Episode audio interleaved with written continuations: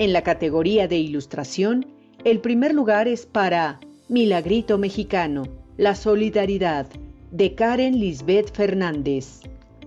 Mi nombre es Karen Lisbeth Fernández Sánchez. Nací en la Ciudad de México en 1998. Soy una artista multidisciplinaria. Exploro la ilustración en diversos soportes. Egresé de la licenciatura en Arte y Diseño de la UNAM en Es Morelia. He participado en múltiples exposiciones colectivas e individuales dentro de México. A menudo participo en ferias de arte y diseño e imparto talleres de bordado. También cuento con presencia en residencias artísticas de muralismo, land art y gráfica. Mi ilustración retrata una reflexión personal sobre lo que significa estar en casa en tiempos de confinamiento. Represento de manera poco tradicional un milagrito mexicano. Yo lo utilizo como amuleto para propiciar la solidaridad a distancia. Me atrevo a señalar que el acto de solidaridad no debería ser un milagro generado a partir de una crisis. Esta actitud debería llevarse a cabo día a día. Mantengo la esperanza de que aprenderemos como mexicanos a ser más solidarios y procurar el cuidado colectivo. Pues aquí estamos para otro programa Diálogos por la Democracia y tenemos invitados muy especiales, este, los ganadores y las ganadoras de nuestro concurso de miradas artísticas hacia la pandemia de la paranoia a la solidaridad. Y aquí está con nosotros nuestra primera ganadora, Karen Lisbeth este, Fernández Sánchez. Bienvenida, Mucho Karen. gusto, gracias. Muchísimas gracias. Karen nos visita desde Morelia. Hizo Sí. el viaje desde allá para acá, de los estudios de TV UNAM en CEU, para compartir con nosotros un poco sobre, sobre su obra y, y su visión muy particular de la pandemia del país. Este, Karen, ¿cuántos años tienes? Tengo 22 años. 22 años, de la, de la juventud este, creativa. Es alumna de la UNAM, como ya vieron en la, en la cápsula, este, la NES Morelia, en, en diseño, en arte. Este, pues cuéntanos de tu, de tu obra, esta obra fantástica que impresionó al, al jurado. Vaya que el jurado estaba integrado con grandes personalidades, en la categoría de ilustración en particular, Antonio Elguera, uno de los grandes caricaturistas de- del país, este, y otros. Milagrito mexicano, la solidaridad. ¿Qué es tu, es. tu- tu mensaje? Eh, pues con Milagrito Mexicano, la solidaridad eh, fue una reflexión personal acerca de estar en confinamiento en la pandemia. Eh, yo estuve trabajando mucho el tema de qué es una casa. Me preguntaba mucho en las casas que he estado, cómo las he vivido. Eh, representé una casa tradicional de Michoacán, eh, que es donde ahorita estoy viviendo. Mm, eh, dentro de esta casa hay dos personajes que son eh, también parten de una reflexión personal. Mi abuela la estuve cuidando justo antes de la pandemia, enfermó, la, fui la vine para acá a cuidarla al hospital y eso me hizo pensar como en la importancia de nosotros como jóvenes ayudar como en cuanto a- al cuidado y cariño a las personas mayores. Y más ahora que es en la pandemia, eh, son más propensos a, ajá, como a, a dañarse más. Entonces creo que eh, es muy importante cuidarlos, hacer como ese hincapié hacia- cuidar a las personas mayores, incluso si no son de nuestras familias, porque a veces vivimos muy encerrados como en nuestra individualidad, en, atrás de nuestras paredes, como que no hay, pero sí hay que tomar mucho en cuenta a las personas, no solo mayores, a todas. Entonces, para mí como que estaban en una casa, eh, la joven le está ayudando a cuidar sus plantas, porque también esto del tema de la naturaleza me gusta mucho. Claro. Entonces, estas, eh, para mí significaba, al mismo tiempo que regaba la planta, regaba la casa y crecía.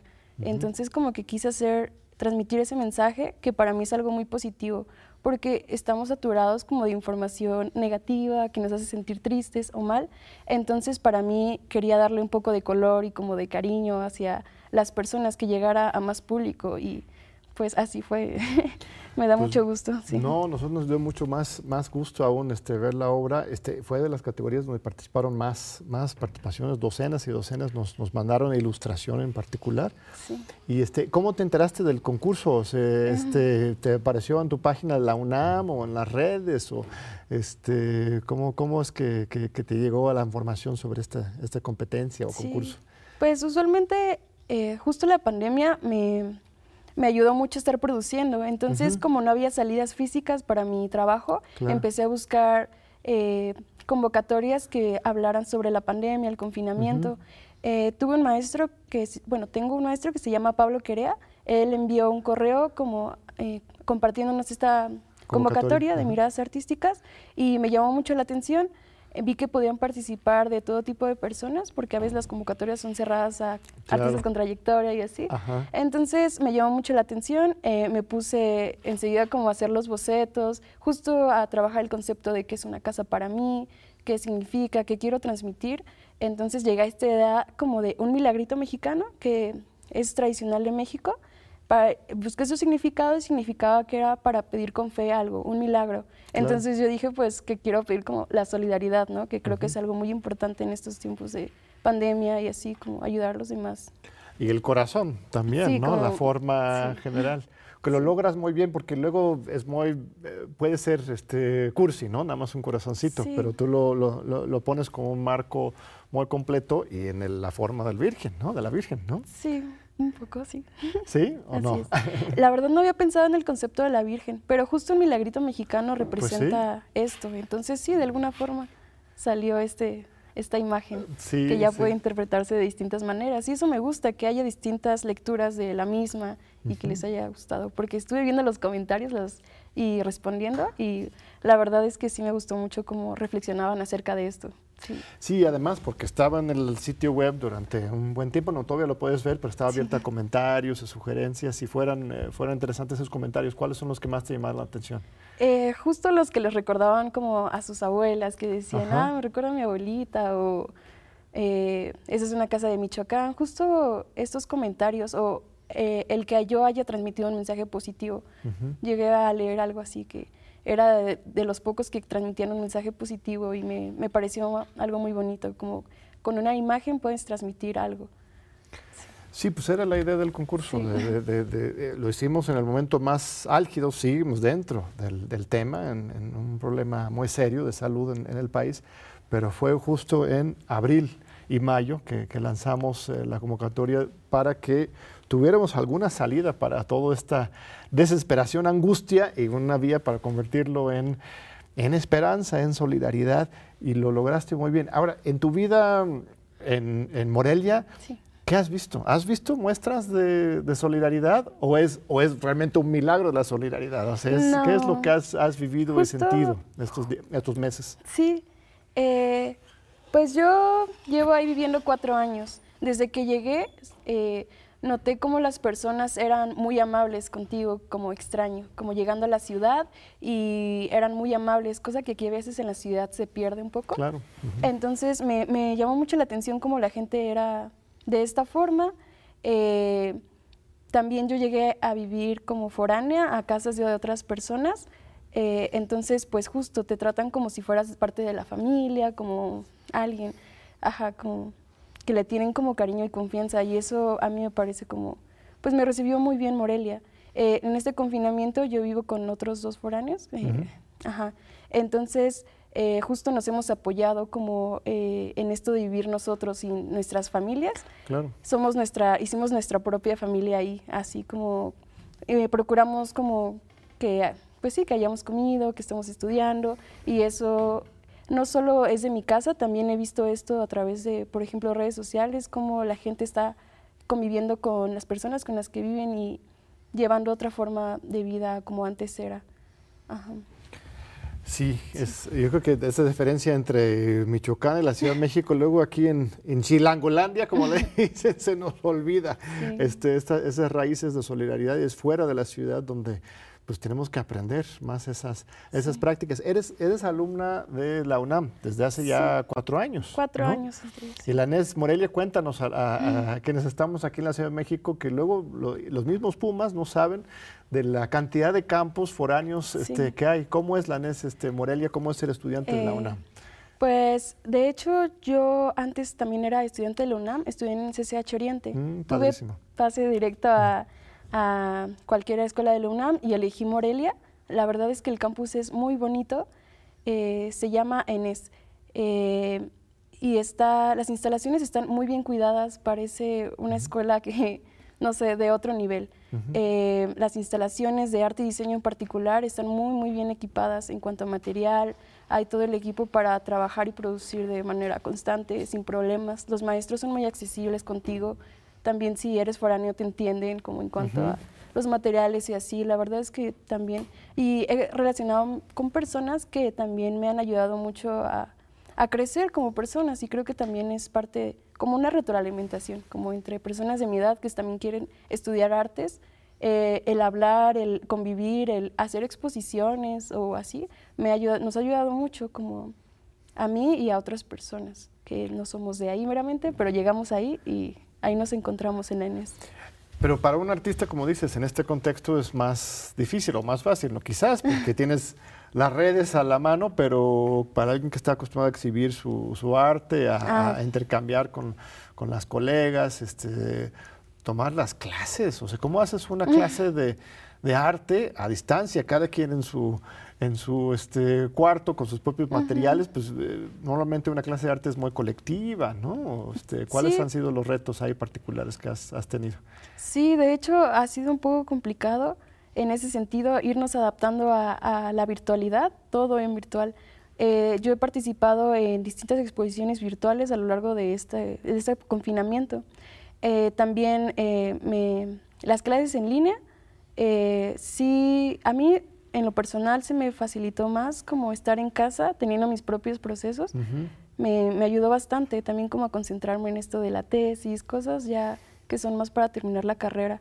Eh, pero incluso había personas que sí estaban como sufriendo un poco esto de las clases en línea, ya sea porque no tienen una computadora, acceso a internet o se les dificulta que no haya alguien como diciéndoles, acompañándoles, acompañándoles justo pero la UNAM justo en mi escuela se han estado como tomando estrategias para ahora este nuevo semestre va a ser totalmente en línea también. Entonces, eh, justo los maestros se están adaptando también a esto. Sí. ¿Y tu gusto por el arte desde un inicio, ah. desde, desde niña, este, lo hacías tus, tus este, dibujitos o es de tu familia o, cómo, qué, qué es lo que te hizo querer ser artista? Ah, pues de hecho sí me gustaba mucho el dibujo y las imágenes desde pequeña. Soy una persona muy visual, entonces me gusta simplemente como observar los paisajes, observar muy bien las cosas y a partir de eso, sin tomar clases y así, es que yo tomaba como el lápiz y dibujaba las cosas como eran, o sea, como que sentía que estaba conectada mi, mi mente, mi mano y lo que veía. Entonces, eh, siempre me gustó practicarlo, tuve maestros como eh, de artes que me impulsaban mucho a decir como, ah, Titi, tienes talento, sigue con esto, ¿no? siempre, siempre ha habido personas que me han impulsado. Eh, no viene de mi familia como tal, pero también vengo de una familia muy creativa que se dedica al diseño de modas, al diseño de vestidos. Ah, y entonces yo siempre estoy también con, viendo muchas texturas, viendo diseños, modelos. Entonces yo creo que también se, se quedó como eso en, en mí, pero pues justo yo siempre desde como los 15 años quería ya estudiar artes y para mí era como algo complicado porque justo tenía como estos prejuicios de, ay, ¿cómo vas a vivir del arte? O claro. estos, estas cosas que dicen mucho. Entonces yo pues no quise demostrarle algo a alguien, simplemente a mí misma de que yo podía trabajar eh, haciendo imágenes, compartiéndolas. A veces no me, y no me importa mucho vender, pero creo que también esto me ha ayudado como a llegar a muchos espacios, a muchos espacios, a, ir a museos, a ver otros trabajos de otras personas, eso me llena muchísimo. Por suerte tengo también amigos que se dedican a las artes, al cine, eh, a la fotografía y eso, y he trabajado en proyectos colaborativos, o sea, como que he creado también mi, mundo así como de, personas que les gusta esto de, las artes en todo sentido, música, danza, eh, escritura, entonces eso sí, es parte de... ¿Cómo te imaginas en el futuro? ¿Qué es, ¿Cuál sería tu, trayectoria profesional este, ideal? De, hecho, eh, justo en esta pandemia... Mm, parte del premio también de miradas artísticas me hizo darme cuenta de que mi trabajo ha cobrado como ciertos como frutos, por así decirlos. Eh, eh, y eso como que me anima mucho. Yo quisiera dedicarme completamente al arte y a mi producción artística, hacer imágenes. Bueno, también el eh, haber estudiado en arte y diseño me ayuda como a pensar más allá de una pieza en un cuadro, sino a llevarlo como a otros soportes, como a a algo utilitario. Y de hecho me ha ido también bastante bien en eso, como intentar vender mis cosas, a la gente les gusta y eso me anima mucho, yo quisiera seguir produciendo y que vivir de eso completamente. No me veo en otra cosa que no sean las artes de todo tipo. Maravilloso, ¿no? Para mí el arte es este, la salvación de la humanidad. Sí, este, sí es terrible ese prejuicio de, de, ¿no? la, te quieren obligar a, a estudiar alguna carrera útil monetariamente y no seguir tu pasión y se ve que tú lo has, lo has hecho muy bien. No podemos terminar esta entrevista sin que te pregunte por la política nacional o el país, porque este tema de, la democracia siempre es un gran tema en, esta, en, este programa. Este, ¿Qué opinas sobre la manera en que se ha manejado la, la pandemia? Este, ¿Qué es lo que tendría que hacerse diferente? Este, ¿Cuáles son tus perspectivas para el país en el futuro? Claro. Pues si les soy muy sincera, la verdad es que siento que el gobierno no actuó de una forma tan rápida en cuanto a los protocolos de salud. Eh, se esparció muy rápido la pandemia, ya cuando nosotros sabíamos que en otros países estaba pasando, se estaba repitiendo, había, había mucho descuido de parte de, de, autoridades de ciertos establecimientos que permitían el, eh, el contacto. entonces siento que se pudo haber procurado más la salud eh, para pues para estar más seguros aquí en México. Más, más mano dura, pues, más obligación desde el gobierno para que la gente se quede en casa, que use la tapabocas, estas cosas, ¿no? Sí, el tapabocas, incluso quedarse en casa. También entiendo que muchas personas ahorita pues tienen que salir para trabajar y eso, también es un tema, sí, de que no pueden no estar en casa todo el tiempo, ¿no? Entonces, yo creo que para continuar esta pandemia, que al parecer se va a quedar un poco más con nosotros, eh, simplemente pues tomar los protocolos necesarios, cuidar a, todos, usar cubrebocas, siempre creo que eso es un cuidado eh, para todos, justo como lo decía con mi ilustración, como un cuidado para tu familia, para otras personas que no sabes qué puede pasar con ellos, ¿no? Si, si los contagias o algo así. Em, Sí. Muy bien. Este, un último mensaje para alguna niña de 10 años, de 12 mm. años que, este, que se ha descubierto como artista y que quiere ser como ah. tú en, unos 10 años. ¿Qué, qué, le recomendarías? Ay, qué bonito. Pues de hecho me gusta mucho trabajar también con niños y mi consejo es pues sí, seguir como el sueño, ¿no? De este de, ser artista, de seguir dibujando, no hacer caso a las opiniones negativas de esto, de que te dicen que no vas a poder. Eh, yo siento que sí se puede, que si ven como que tienen un talento o algo así, que lo exploten al, máximo. Eh, sí, ese sería como mi consejo, como no dejar como el sueño que tienen o así, eh, para llegar a ser lo que les gustaría hacer. Yo creo que no hay límites en esta sociedad para dedicarse a lo que uno quiere. Es más cuestión de estar trabajando en eso, no desanimarse y seguir adelante para llegar a, algo bueno. Muy bien, Karen. ¿Algún último mensaje a la comunidad universitaria que nos está viendo, a tus colegas de, de Morelia? pues nada, solo un saludo a todos y gracias por su apoyo, porque por ellos siento que también llegué he llegado a donde estoy ahora por su apoyo, que comparten mis publicaciones, me siguen en redes. Eh, para mí es como un apoyo muy grande eso. Sin ellos no, no podría, mi arte no podría como llegar a más personas y yo les agradezco mucho eso, el apoyo y el cariño y la paciencia, todo lo que me han dado mi familia, mis amigos y pues todas las personas que me han aportado algo. Pues muchísimas felicidades, Karen. Un, un abrazo a la distancia. Gracias a usted por seguir con nosotros. Una muy talentosa este, joven universitaria de la UNAM que ganó primer lugar para la categoría de ilustración en nuestro concurso de miradas artísticas hacia la pandemia. En el siguiente bloque vamos con nuestro siguiente este ganador. Gracias.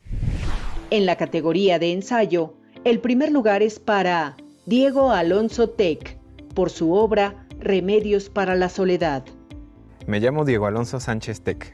Nací el 18 de septiembre de 1992 en la ciudad de Querétaro. Soy el menor de nueve hermanos. Estudié la licenciatura en diseño industrial y la maestría en creación educativa en la Universidad Autónoma de Querétaro. Actualmente me dedico a la docencia, donde he encontrado el espacio para expresar y compartir quién soy. Me gusta crear, compartir y vivir la vida con las personas que amo. Me gustan las letras, jugar y trabajar con ellas, hacer y soltar líneas, que a veces llamo dibujos. Remedios para la soledad nace de uno de mis más profundos temores, estar solo. Pero por fortuna, no soy el mismo de antes. Y así como nuevas personas llegaron a mi vida, también nuevos saberes. Y en esta ocasión, en lugar de tristeza y miedo, brotaron estas letras, unas que buscan reconciliarnos con ese gran monstruo que hemos hecho de la soledad. Pues aquí estamos con nuestro segundo ganador, ahora de la categoría de ensayo. Eh, Diego Alonso Sánchez Tech nos visita desde Querétaro, vino manejando desde allá para acá. Bienvenido, felicidades. Muchas, muchas gracias. Al contrario, este, pues ya escuchamos un poco sobre quién eres, sobre tu obra. Eh, pues cuéntame más, eh, esta, este ensayo de remedios para la soledad, ¿cómo te nació la idea? ¿De dónde, ¿En qué estabas solo? ¿Te sentías solo? ¿Eso era lo, que te inspiró o, este, o qué fue? Sí, bueno, pues yo creo que nos pasó como a muchos que tuvimos que quedarnos en casa y pues ahí, pues yo creo que están todas esas cosas que tratábamos de, dejar guardadas, ¿no? De olvidar, como de, pues nos vamos a nuestro trabajo, a donde sea, y cuando llegamos a casa, pues nada más es a dormir, ¿no? Y entonces ocurre esto y ahora son 24 horas.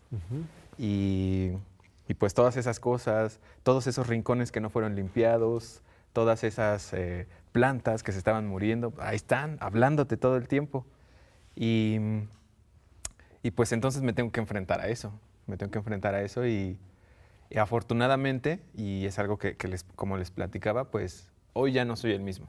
Entonces me encuentro con nuevas herramientas, con nuevas maneras de pensar em, y remedios para la soledad, pues de hecho una parte muy importante del texto nace una noche, ¿no? O sea, una noche muy específica que no podía dormir.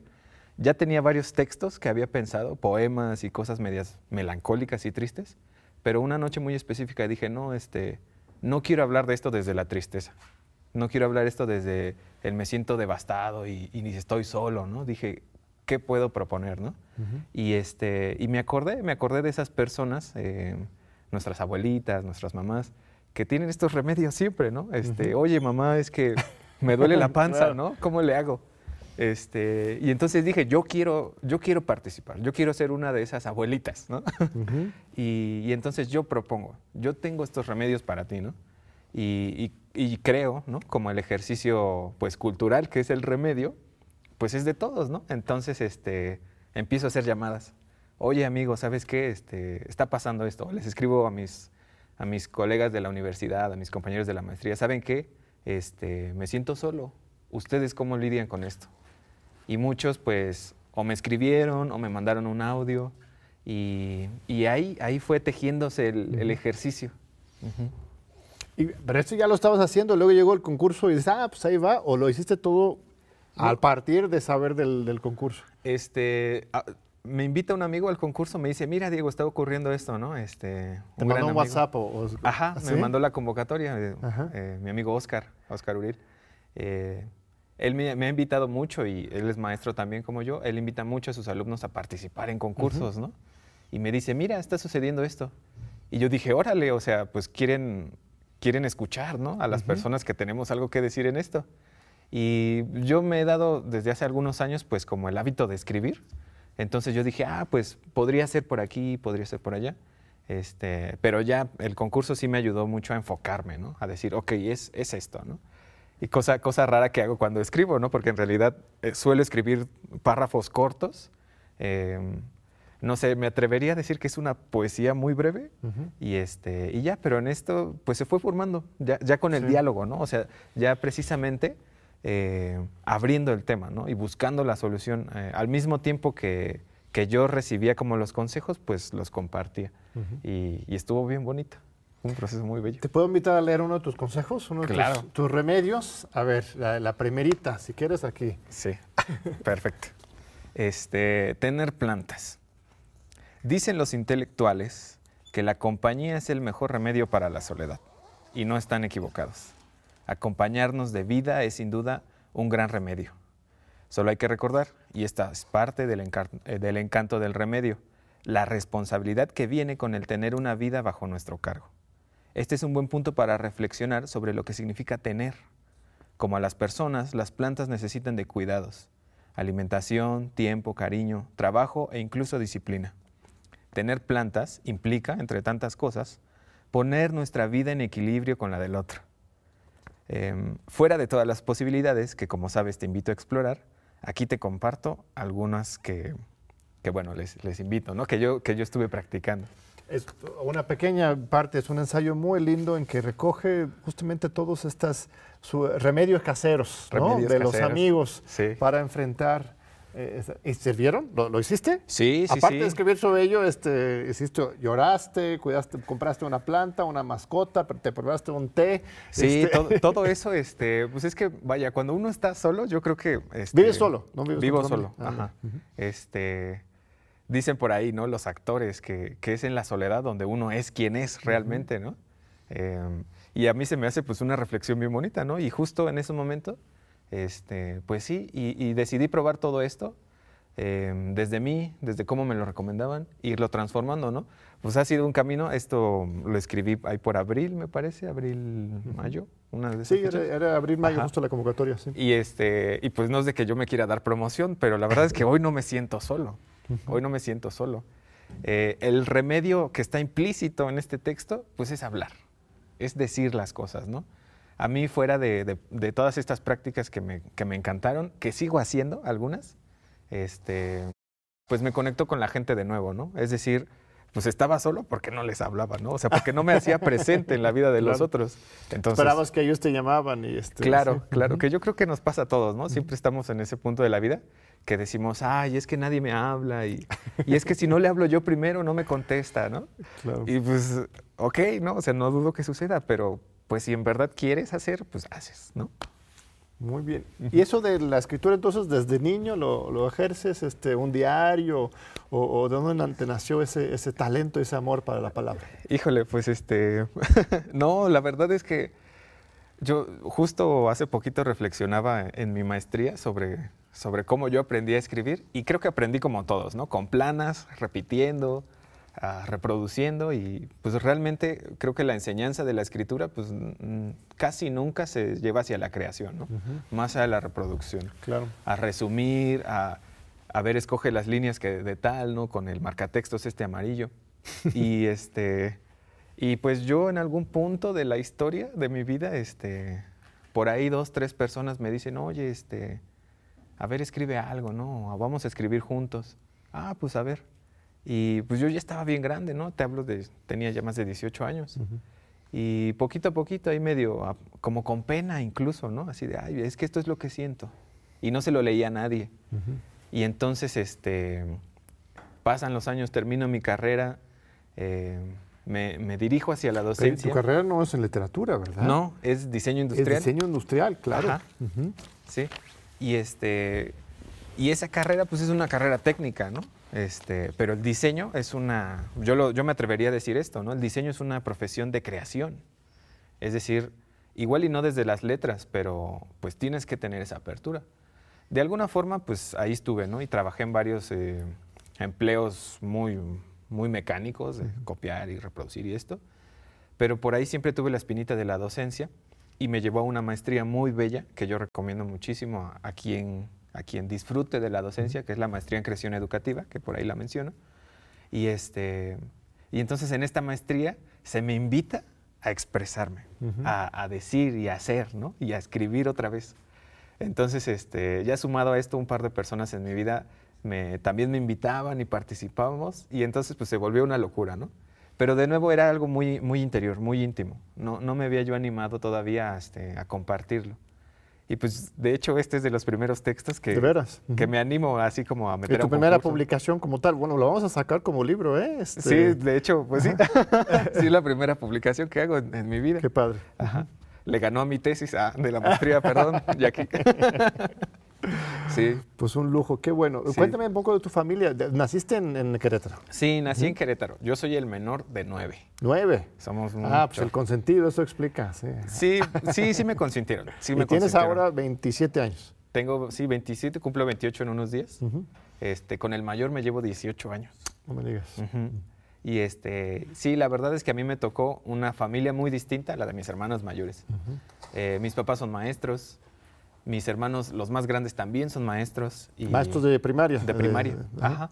Y de ahí fueron este, estudiando ingenierías y otras cosas. Y ya cuando me tocó a mí, pues yo ya tenía como el historial atrás, ¿no? De todos ingenieros o, maestros o lo que sea. Y este...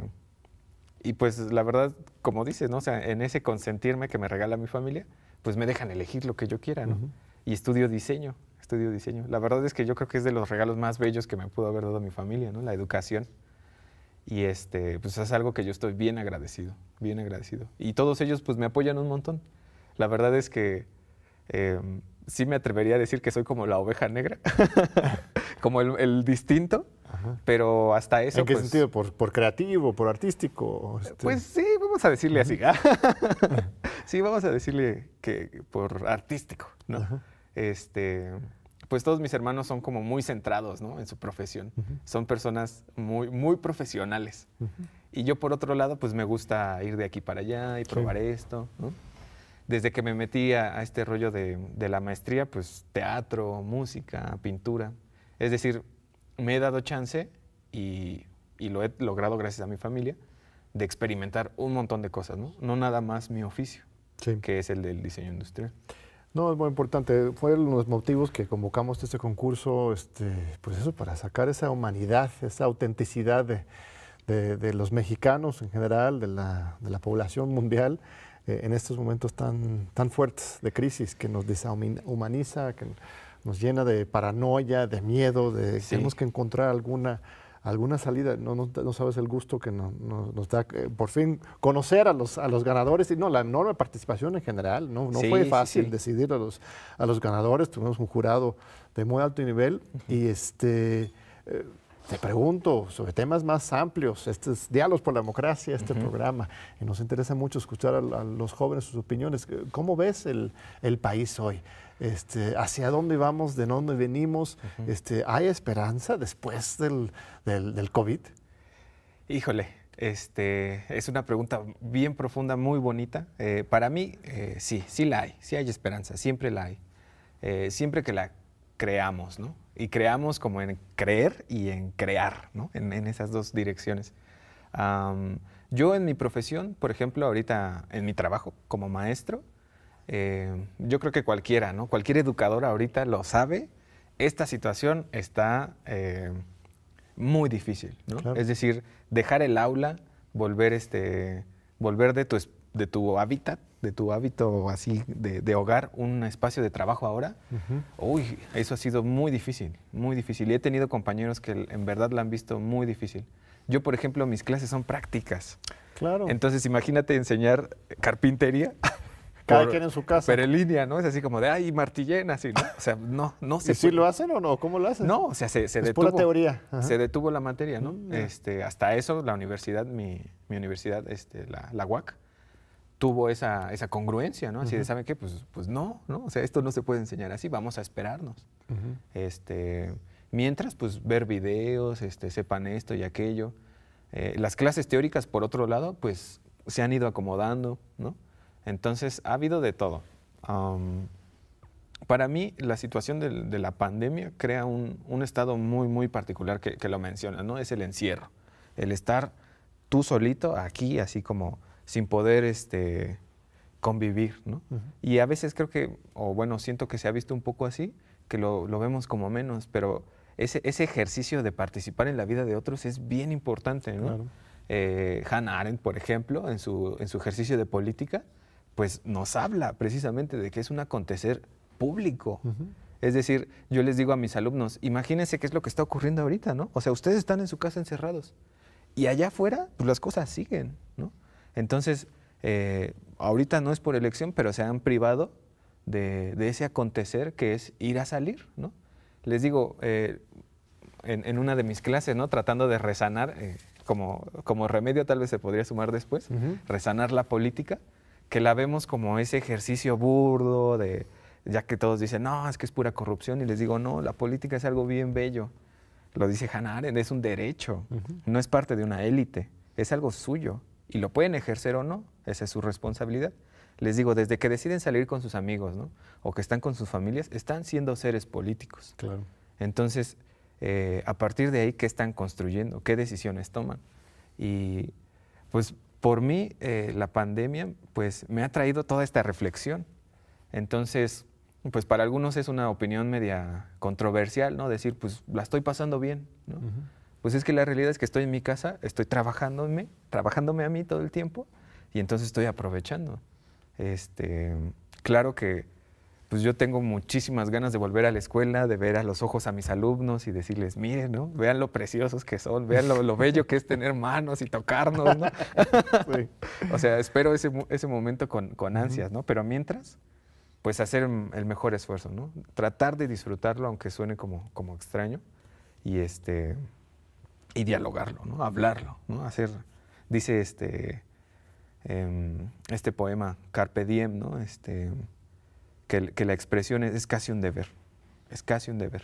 Entonces, este, pues tenemos que hacerlo. ¿no? Hoy tenemos, creo, históricamente, un trabajo que, que, no se ha visto, ¿no? O que no había sido tan publicado como ahorita, ¿no? Claro. Entonces, creo que es una responsabilidad muy bonita que, que cae en todos y que pues podemos ir construyendo juntos. Y como dices en tu ensayo, nadie está solo realmente. en los hechos, el primer remedio para la soledad es reconocer que la soledad no existe, todos somos seres sociales construidos a partir de nuestras relaciones con los demás y lo único que tienes que hacer es pues, extender la mano, hacer esa llamada. Sí. Este, hasta haces una recomendación aquí de, no, si vas a comer, pues, llama a tu mejor amigo y, pongan ahí el, el y coman juntos. Sí. ¿no?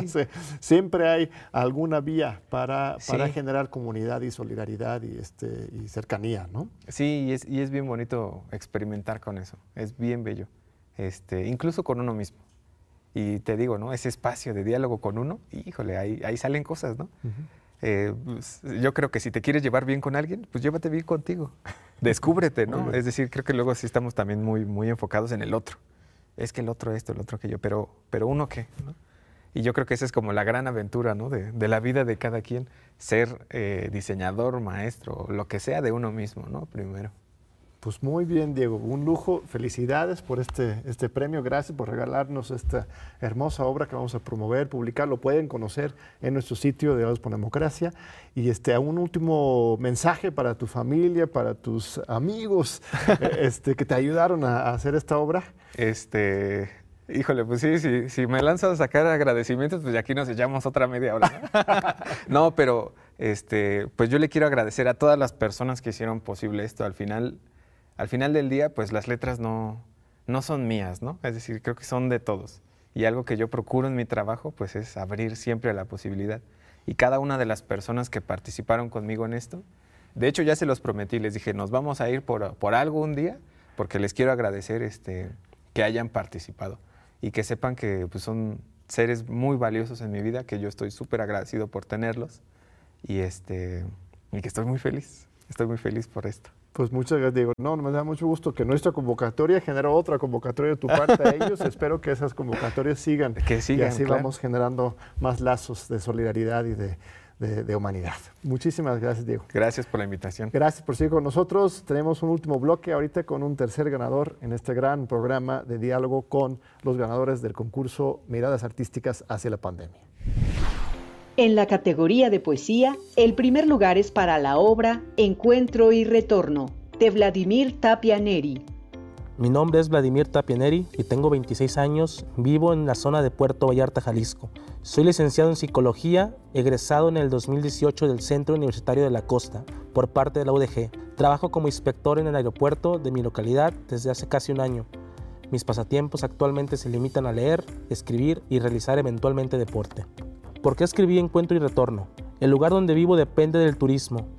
Al ser un puerto cuya economía está sostenida casi en su totalidad por los extranjeros, norteamericanos y canadienses, cuando fue anunciada la noticia del COVID-19 y comenzaron a cerrarse las fronteras entre México y, los demás, y las demás naciones, Puerto Vallarta quedó abandonado, con hoteles y restaurantes congelados y un alto índice de desempleo en toda la región.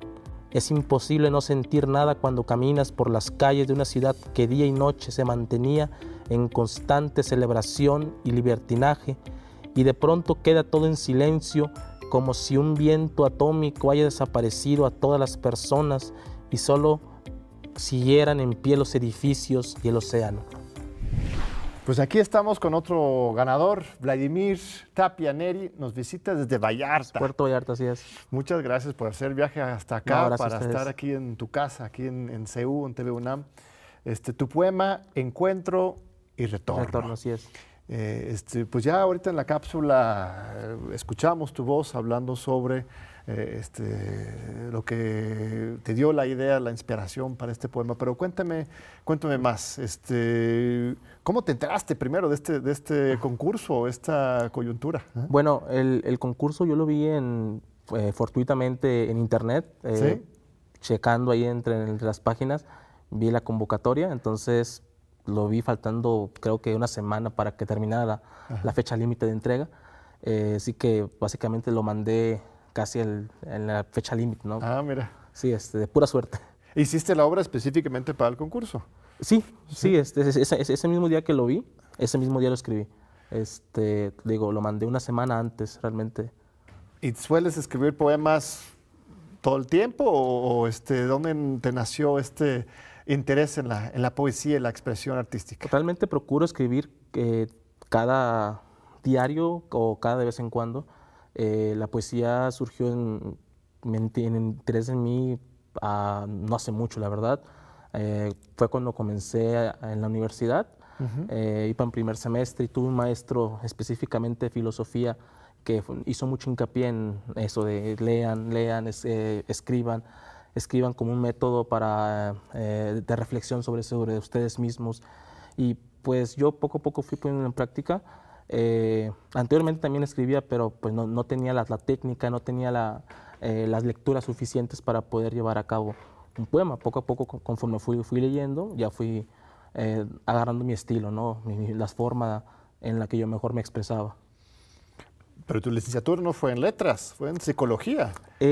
Curiosamente, en psicología pues se lleva mucho la, parte de humanidades y llevamos eh, filosofía, llevamos sociología, materias en las cuales nos, hacían hacer muchos ensayos, cosas relacionadas con eso. Reflexionar sobre uno mismo para poder este, analizar eso de la psicología. Entonces, eh, pues en tanto escribir, tanto escribir, ensayos creo que uno va desarrollando también un instinto también eh, por, por, por, el lenguaje, ¿no? entonces, a mí la poesía me gusta, me gusta leerla y creo que, creo que también gracias a, leer poesía he aprendido a, tener la intuición para poder escribir poesía. Qué bonito, pero sí habías publicado antes o ganado tus concursos. En Puerto Vallarta eh, tuve un tercer lugar en un premio que se llama Letras Saladas, eh, organizado por la cátedra Hugo Gutiérrez Vega. Eh, es un festival que se hacía cada año, este año no se hizo por lo de la pandemia, pero anteriormente este, se, se había venido haciendo durante ocho años seguidos. Eh, y yo gané en uno de esos este, certámenes, tercer lugar. Creo que había sido lo más importante hasta ese momento que había ganado. Qué lindo. ¿Te puedo pedir que nos, nos leas tu poema? Claro que sí. Para escucharlo en, en voz propia. Claro que sí. El poema se llama Encuentro y Retorno. Está dividido en tres pequeñas eh, partes. Uno, salir a la calle, calle honda, indeleble calle, líneas que se curvan, calle visceral, donde cruzan los sueños de albores tristes y tardes remotas, llena de voces, de ángeles geriátricos que piden auxilio. 2. Salir a desempacar la sombra, a deambular el hambre, andar sin frac, con el alma a tientas reconociendo el laberinto. Y todo vibra en silencio, como las moscas olfateando el manso testuz o la metrópolis de hormigas obreras.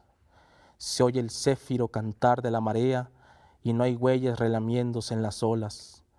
No pugna la primavera su estacional, no revientan los geranios, no despunta la esperanza de agua lúbrica. Se fueron sin decir adiós, puerto abandonado, puerto de pérgolas y almendros agrios, puerto astillado por la sequía. Tres.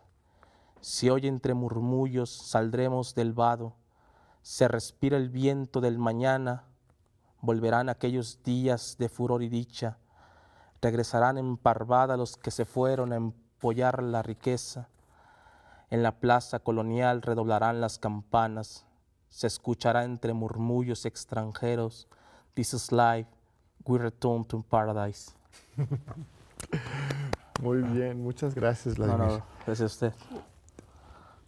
Lo traes en la, en, la sangre, en, la, en, el espíritu. ¿Tus padres eran poetas? Este, eh, ¿Naciste en, Vallarta? Sí, soy de aquí de Vallarta. soy de Vallarta este, nacido.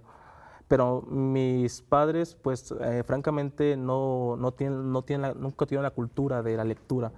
Eh, siempre fui una persona autodidacta. He sido autodidacta, entonces lo que he aprendido ha sido por, porque yo he buscado, porque recomendaciones de amigos.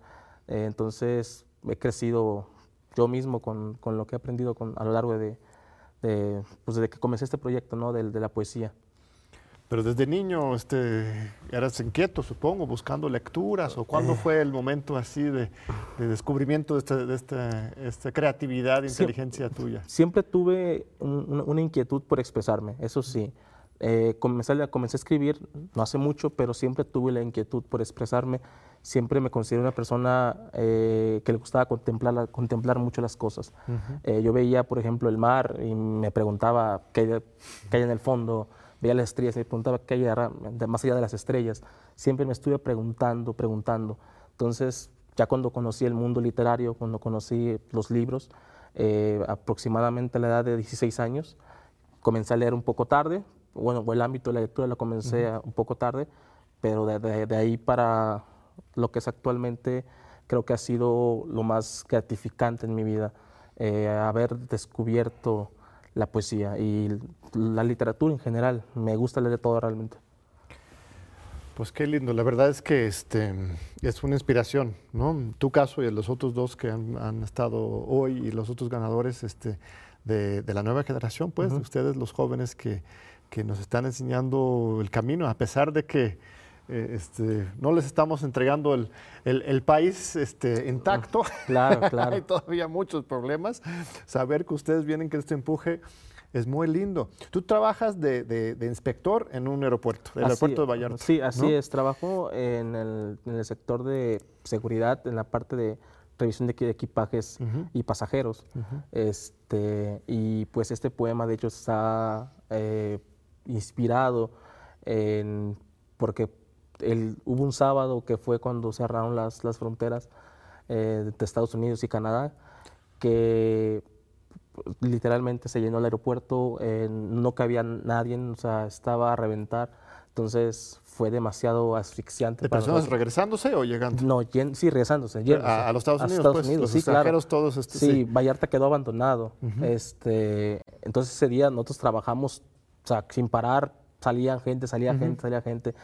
Fue muy triste porque después de ese día Vallarta pues quedó solo, ¿no? Eh, cerraron hoteles, cerraron restaurantes, cerraron pues toda la parte turística que es lo que mantiene Vallarta, quedó eh, pues desolado. Y después de ver eso sí me causó un impacto de uno acostumbrado al bullicio y después ver las calles solas es como que algo que te deja marcado. Pues sí, como, como una guerra. Claro. Como, como si hubiera caído una bomba y todo el mundo este, hace la fuga y, y, uno se queda así este, desconcertado. ¿Mantienes tu trabajo?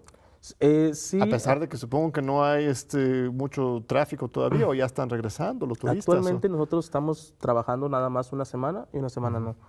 Por lo mismo, este, no hay mucho, mucho tráfico de, de pasajeros.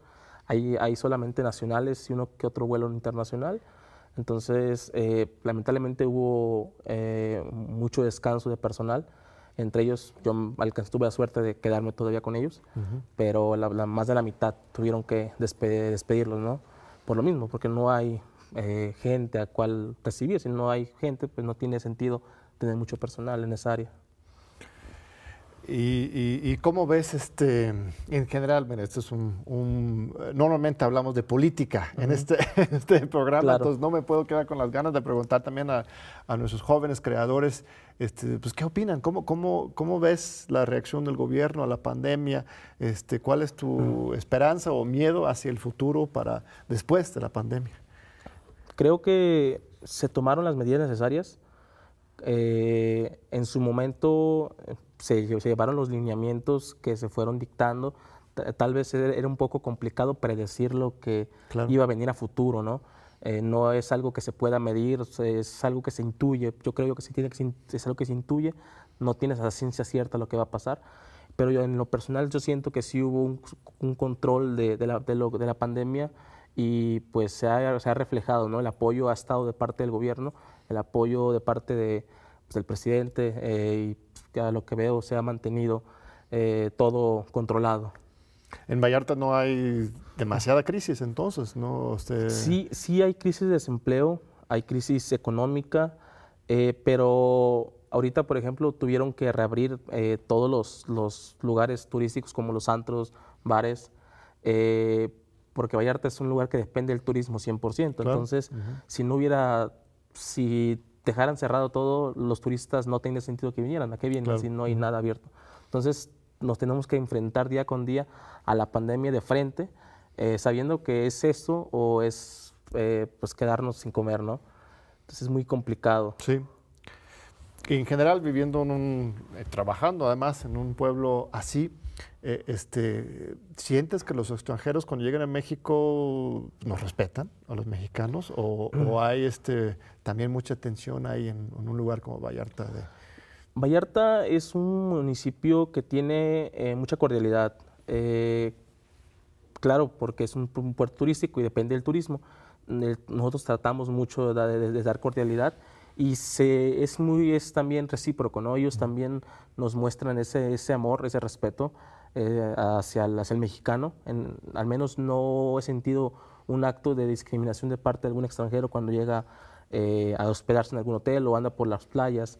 Son muy agradecidos cuando están, eh, supongo que también es cuando se sienten bien recibidos, también ellos saben. Así es, yo creo que es mutuo. Claro, claro. Este, la, eh, la hospitalidad mexicana es este, internacionalmente reconocida y, eh, este, y hay un agradecimiento ¿no? de, los dos, de los dos lados. Esa, esa solidaridad, ese um, humanismo que se refleja en tu poema y en todos los que nos mandaron participaciones, fue increíble la, la respuesta a la, a la convocatoria, la cantidad de personas que nos mandaron sus sus obras. Este, tú ah, ya dijiste, fue, fue en Facebook, en Twitter, estabas ahí explorando nada más y te pareció la convocatoria, ¿cómo fue?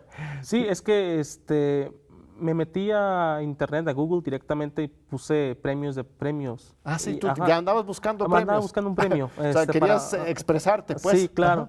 Y me apareció, eh, curiosamente, este. Eh, fue, fue el primero que me apareció y lo vi.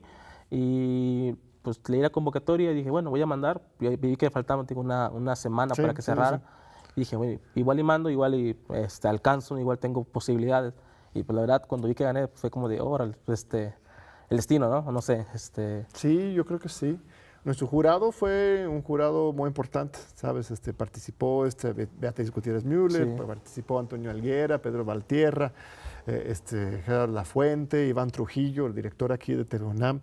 Eh, este, muchas destacadas personalidades y la encomienda que les dimos era, pues sí, buscar la calidad artística, pero también la, autenticidad y la humanidad, porque sí se hacen muchos concursos muy profesionalizantes, claro. pero aquí este, lo que buscábamos era generar una vía para pues, de, abrir esa, esa, ventana de luz en este momento de tanta tanta crisis. ¿No has tenido familiares, amigos que se hayan enfermado este, de COVID? ¿Cómo, ¿Cómo ha sido esa situación en tu entorno inmediato? He tenido conocidos eh, inmediatos, sí, eh, amigos que se han enfermado. Gracias pues, a la atención médica que se ha, que se ha dado eh, inmediatamente, todos también actualmente, pero sí, sí he tenido contacto con personas que han sufrido y pues me han contado su experiencia y creo que me, comentan que no, es algo que le decieran a nadie, es, que es algo muy, muy feo, ¿no? Claro. ¿Y cuál sería tu recomendación para alguien que, que siente que quiere escribir un poema, ¿no? Quiere expresarse, pero pues nunca lo ha hecho. Eh, ¿Por dónde empezar? ¿Por dónde creo yo que es leer, leer. Este, si no eres buen, creo yo que si no, eres buen lector, no puedes ser escritor. Eh, Jorge Luis Borges decía que él no se jactaba de sus poemas que había escrito, sino de todos los libros que había leído, ¿no? Claro. Entonces creo yo que la lectura hacia el escritor, claro que también requiere dedicación de alguien que si te interesa pues, escribir diario o al menos siempre estar pensando, pensando en nuevas ideas, nuevas ideas, complementándolo con la lectura. Eh, y también un poco de talento. El talento, pues creo que cada quien lo, va forjando o se nace con él, no sé de eso si no sabía eh, qué es primero, si se nace o se, o se forja, pero creo que si, si uno se dedica, sale eh, un buen poema. ¿Alguna lectura que recomendarías para un joven este, escritor que quiere ser escritor? Creo que el- un poema, un libro que a mí me, me fascinó eh, fue Altazor de Vicente Huidobro. Es un poema muy, bueno, es un libro completo realmente de- de poesía. Eh, y creo yo que ese libro re- remarca las, cómo un poeta tiene que hacer acto de, de ju- conjugar las, las palabras de una manera tan, tan bella, eh, haciendo metáforas que te hacen estremecer, no te estremece. Entonces, yo recomendaría Altazor o un libro para ir comenzando. eh, yo en lo personal leí La Metamorfosis de Franz Kafka Claro. y creo que ese sería eh, obligatorio para todos los que quisieran adentrarse en el mundo. Muy bien, Vladimir. Un último mensaje a tu familia, a tus colegas, este, a la comunidad universitaria. Pues ahora sí que Felicidades, ¿no? También. Sí, este, claro, claro. Eh, pues que ahora sí que echarle ganas, ¿no? Eh, tomar las medidas necesarias que se nos indican y pues no, no tomar a la ligera esto serio y seguir adelante, cuidarnos, cuidar a nuestros familiares y pues todo se puede, ¿no? Si, tienes, si tienen algún sueño, todo se puede lograr con dedicación y entrega y ahora sí que con apoyo de personas que estén cerca del medio. Pues muchas felicidades, Vladimir, y, y muchas gracias a usted por estar con nosotros este hermoso programa con tres ganadores de nuestro concurso de mirades artísticas hacia la pandemia, desde la pandemia, desde la paranoia a la solidaridad. Tres ejemplos de, de jóvenes brillantes eh, este, que nos dan una gran esperanza en el futuro de la humanidad y en particular de la fuerza de México en esa situación tan dura y que estoy seguro vamos a salir fortalecidos Sí. este, este, más que nunca. Pues Ojalá, muchas ojalá, gracias. sí, poco a poco. Muchísimas gracias, Vladimir. No, gracias y, y gracias a usted. Nos vemos en ocho días para otro programa de Diálogo por la Democracia en TV UNAM.